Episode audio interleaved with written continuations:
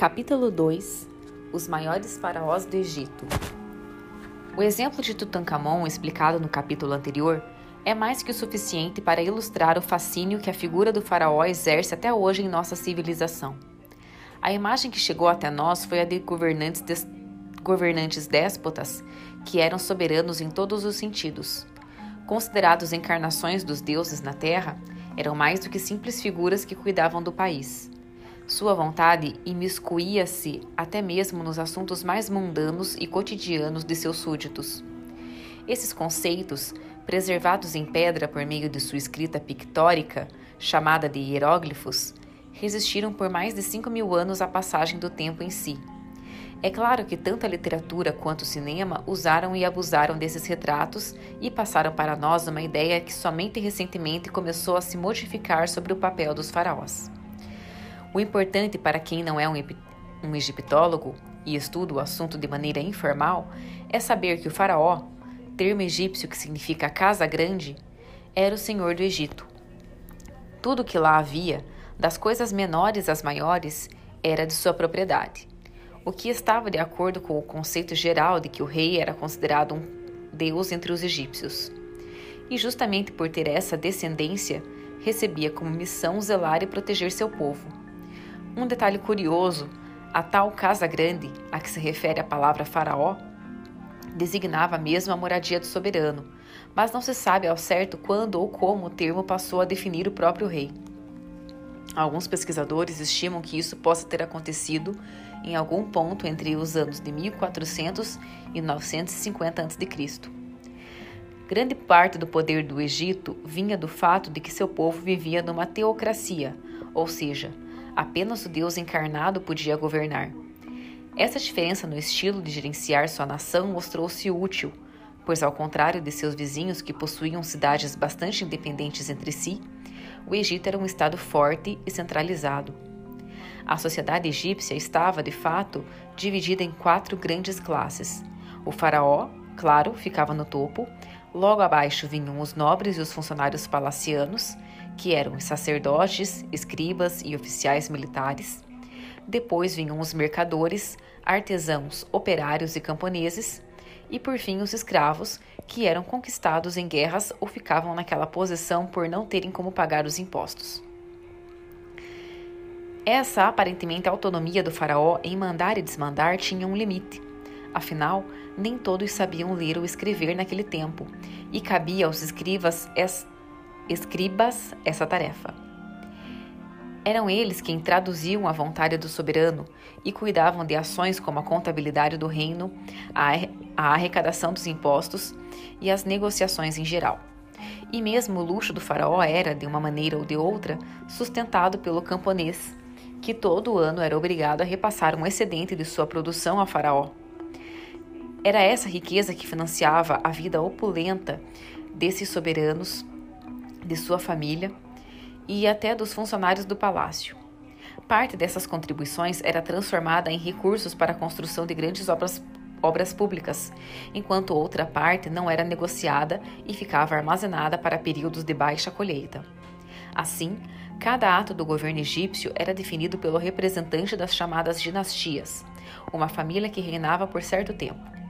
Num período de nada menos que 3 mil anos, pode-se observar avanços maiores ou menores em vários campos, incluindo científicos, tudo de acordo com a simpatia do faraó por esta ou aquela atividade.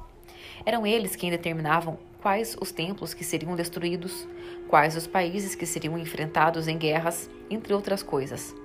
Em compensação, foram um dos primeiros povos a fazer uso de uma escrita elaborada, conhecer ciências como a medicina, a matemática e a astronomia, além de conseguir reaproveitar regiões desérticas.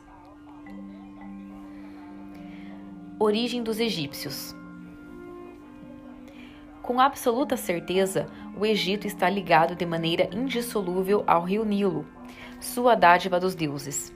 Alguns historiadores acreditam que os egípcios teriam começado a se agrupar em sua margem por volta do ano 5500 a.C., quando já havia algumas comunidades agrárias que se formavam na região sul, o Alto Egito. Esses primeiros egípcios deveriam ser nômades e caçadores que viram o potencial da região e trocaram a caça pela agricultura graças aos recursos naturais que o solo das margens apresentava. Logo começaram a perceber que o rio transbordava entre os meses de julho e outubro, período conhecido como época de cheias. Ficava algum tempo naquela posição e depois voltava ao nível normal. Era o lodo, rico em substâncias orgânicas, que ficava para trás o principal componente para o desenvolvimento de suas plantações. O presente que o rio deixava era encarado como oferta de um deus e não demorou muito para surgir uma divindade chamada Hapi, considerada a personificação das águas e associada à região da primeira catarata ou ao vértice do delta do Nilo, perto da cidade do Cairo. Hapi era um homem com uma barriga grande e seios, que vestia uma cinta própria dos pescadores e barqueiros. Em sua cabeça tinha o lótus e o papiro, plantas que por vezes também apareciam em suas mãos. Sua pele podia ser azul ou verde, duas cores associadas à fertilidade. Sua figura derramava água de jarros ou levava mesas e bandejas com alimentos. Seja como for, o lodo trazido pelo rio deixava a terra com uma coloração preta, em contraste com o tom vermelho do deserto, considerado o reino dos mortos. Foi naquelas terras que os nobres e os faraós construíram seus fabulosos túmulos.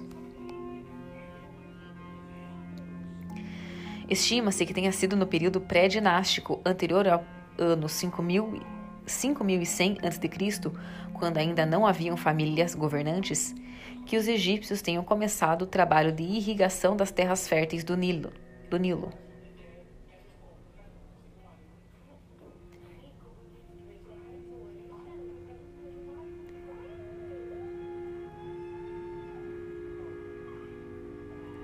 Levaram. Ai, meu amor, desculpa, eu me perdi. Estima-se que tenha sido no período pré-dinástico, anterior ao ano 5100 a.C., quando ainda não haviam famílias governantes, que os egípcios tenham começado o trabalho de irrigação das terras férteis do Nilo. Levaram as águas para regiões mais afastadas do leito do rio, construíram diques para controlar as cheias e começaram a criar animais como o carneiro, a cabra, a vaca e o burro essas atividades contribuíram para que ciências como a matemática e a geometria começassem a se desenvolver. Pouco depois já trabalhavam objetos de pedra e cobre, modelavam e pintavam vasos, usavam óleos como perfume e malaquita, mineral usado como pigmento em pinturas verdes antigas até 1800 a.C. Isso nos olhos para se protegerem dos efeitos solares. Também já fabricavam cerveja e casas de adobe, um tijolo cru feito com argila, argila e palha. Mais ou menos nesse período é que surgiu também a escrita hieroglífica. Os primeiros registros de textos datam da época da primeira dinastia, aproximadamente entre 3200 e 2778 a.C. Alguns pesquisadores acham que, justamente por ser bem elaborado, esse sistema já estava em desenvolvimento muito antes dessa época. Hoje conhecemos seu funcionamento graças aos esforços do pesquisador francês Jean-François de Champollion, que em 1821 decifrou inscrições da Pedra de Roseta, gravada em 196 a.C., com um texto dedicado a Ptolomeu V, um dos faraós do período, da, do período de decadência. Outra curiosidade está no fato de que nosso atual sistema de calendário, com 365 dias por ano, também foi uma invenção dos antigos egípcios. Eles também dividiam o ano em 12 meses, mas com cinco dias a mais de festa ao final de cada período. Depois que esse período inicial de estabelecimento encerrou-se, as comunidades agrárias começaram a se transformar em nomos, ou seja, comunidades autônomas que tinham como chefes políticos os monarcas desculpa, meu amor, nomarcas. Assim, surgiram as já citadas regiões do Alto e do Baixo Egito. A primeira unificação aconteceu por volta do ano 3200 a.C., sob a égide de um faraó cujo nome parece hoje mais uma lenda do que uma realidade, Menes, sobre o qual falaremos ainda neste capítulo. Começa assim o período dinástico, que divide a história do Egito em quatro períodos. Antigo Império, entre entre 3200 e 2235 a.C., Médio Império entre 2060 e 1600 a.C., Novo Império entre 1580 e 1085 a.C., Império Tardio entre 1085 e 3323 a.C. Essas são apenas algumas datas aproximadas, já que quase tudo na história do Antigo Egito é passível de ser discutido. Depois de 323 a.C., após a morte de Alexandre o Grande, que conquistara o país em 332 a.C., começa o domínio da dinastia Ptolomaica, que leva muitos pesquisadores a rejeitar esse período como parte integrante do Egito faraônico. Mas o fato é que após a morte de Alexandre, Ptolomeu, um de seus generais, tomou o país para si e também o título de faraó, que passou para seus descendentes. Por um breve período de tempo, cerca de 300 anos, o desenvolvimento foi voltado para as margens do Nilo. Mas quando a rainha Cleópatra VII, a mesma que cortejou Júlio César e Marco Antônio, morreu, o país passou a ser uma mera província do Império Romano nas mãos de Otávio César, mais tarde Augusto. Acabava aí o Egito faraônico como conhecemos.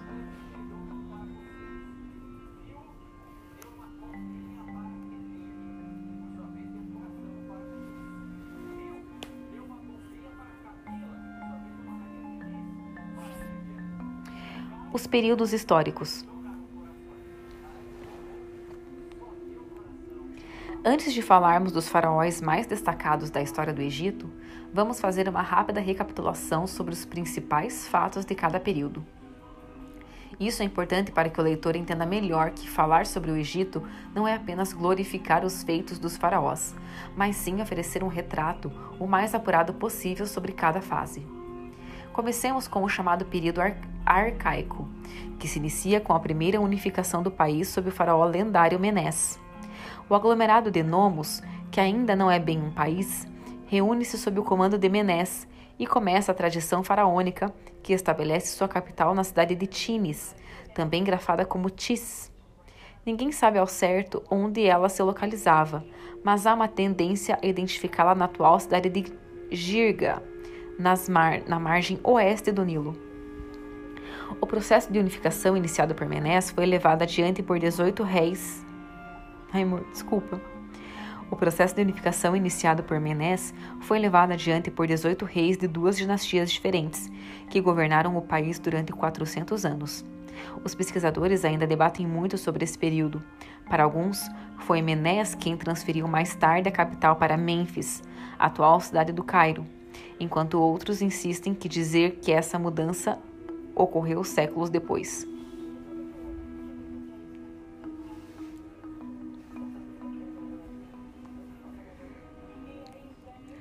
Seja como for, durante esse período, o país cresceu muito, anexou novas terras e enviou expedições comerciais para Núbia, atual Sudão, Líbano e Sinai. Aqui também surgiu o papiro e começou o hábito de registrar as transações comerciais, o que contribuiu para que o governo ficasse ainda mais forte e centralizado. Alguns papiros médicos desse período sobreviveram e as construções de pedra começaram a ser erguidas.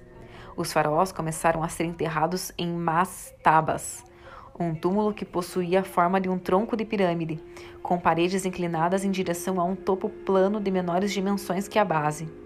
É depois desse período que apareceriam as conhecidas pirâmides. No fim da segunda dinastia, dois reis brigaram pelo trono e provocaram uma divisão do reino. Surgiu em seguida o antigo império, em que o governo havia evoluído para o formato de, da teocracia e o faraó passou a reinar absoluto. O Egito era rico e desenvolvido. O país foi dividido oficialmente em nomos e cada chefe que os governava era ligado ao faraó por laço de sangue foram enviadas expedições em busca de ouro, cobre e turquesa, o que resultou na anexação de mais territórios. Uma das principais pirâmides e também uma das mais conhecidas fora da região de Gizé é a Pirâmide de Degraus, construída em Saqqara pelo faraó da terceira dinastia Djoser, também conhecido como Zoser. Na dinastia seguinte, foram construídas as pirâmides de Queops Kefren e Miquerinos, que coincidiu com o período de introdução do culto ao deus Sol, Ra. Essa foi a fase áurea da construção daquele tipo de monumento.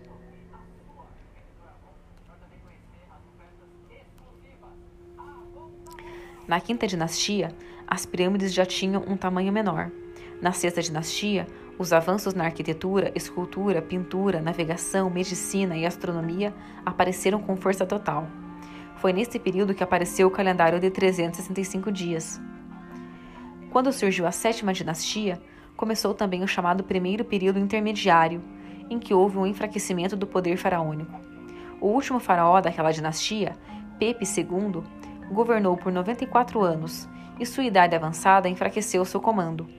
Pouco depois, o país passaria por uma seca terrível e a fome assolaria tudo e todos, e o Deus encarnado nada podia fazer a respeito. Esse período foi da sétima até a décima dinastia. Nesta última, o poder central estava praticamente desaparecido. Os nomarcas faziam o que podiam para aplacar a fome do povo. Os reis que estavam em Mênfis se chamavam faraós, mas não eram reconhecidos fora de sua cidade. Foi quando surgiu uma nova divisão entre Alto e Baixo Egito. Uma família unificou o Baixo Egito a partir de Heracleópolis, enquanto outra governava o Alto Egito a partir de Tebas. Quando a 11ª dinastia foi fundada pelo faraó Mentuhotep, meu amor. Quando a 11ª dinastia foi fundada pelo faraó Mentuhotep, a querela teve fim, com a vitória para os que governavam a partir de Tebas. Foi ele quem reunificou o país e deixou Tebas como capital. Começava assim o Médio Império, que iria da 11ª à 14ª dinastia. Aqui também começou o culto a uma nova entidade. Amon era o deus principal de Tebas, a entidade da criação. Terminou por ser fundido com Ra e originou a entidade conhecida como Amon-Ra. O faraó passou novamente a ter o poder reconhecido, mas sem o poder absoluto do passado. A força dos nomarcas foi mantida e alguns chegaram mesmo a ter seus próprios exércitos porém o comando político continuava nas mãos do faraó. Na 11ª dinastia, o Egito reatou suas relações comerciais com outros países e voltou a explorar riquezas no Sinai e na Núbia.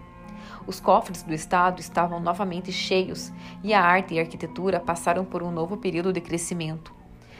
Chegamos agora ao segundo período intermediário, iniciado de acordo com alguns egiptólogos pela 15ª dinastia, quando os Ixos se estabeleceram como governantes do Baixo Egito, para depois dominarem também o Alto Egito. Nas duas dinastias anteriores, os faraós governavam a partir de duas localizações diferentes, Mênfis e Avares, esta última uma das cidades erguidas com o trabalho escravo dos hebreus. Os governos eram curtos e tumultuados, o que provocou uma nova divisão do reino. Depois houve um aumento de imigração de pessoas que vinham da Ásia e da Palestina. Os Ixos, que significava governantes estrangeiros em egípcio, logo subiram na estrutura social e tomaram o poder. Eles foram os responsáveis pela introdução de objetos como o carro de guerra puxado por bois e a utilização de cobre na confecção de armas. Apresentaram também o tear vertical, os instrumentos musicais e novos alimentos como a azeitona e a romã. De início, os dois governos se davam bem, até que um representante do Alto Egito chamado Sequenre, Sequenre Tal, foi insultado pelo governo Ixo e começou uma nova guerra entre as duas metades do Egito. Somente quando os Ixos foram expulsos é que o país estava pronto para o novo império. Amoses, que expulsou os invasores, foi o fundador da 18ª dinastia e do novo império que durou até a 20 dinastia. Com os militares apoiando-o, o herói de guerra tirou o poder dos nomarcas e tornou o Egito uma potência imperialista. Foi nesse período que governaram alguns dos nomes mais conhecidos da história egípcia, como a rainha Hatshepsut, Tutankhamon e Ramsés II. Nossa, meu amor, tô achando tem tanta coisa, né? Parece que a gente tá perdendo alguma coisa. Parece que a história tá meio comprimida muito resumida em dinastias, eu não estou entendendo quase nada. Você está entendendo?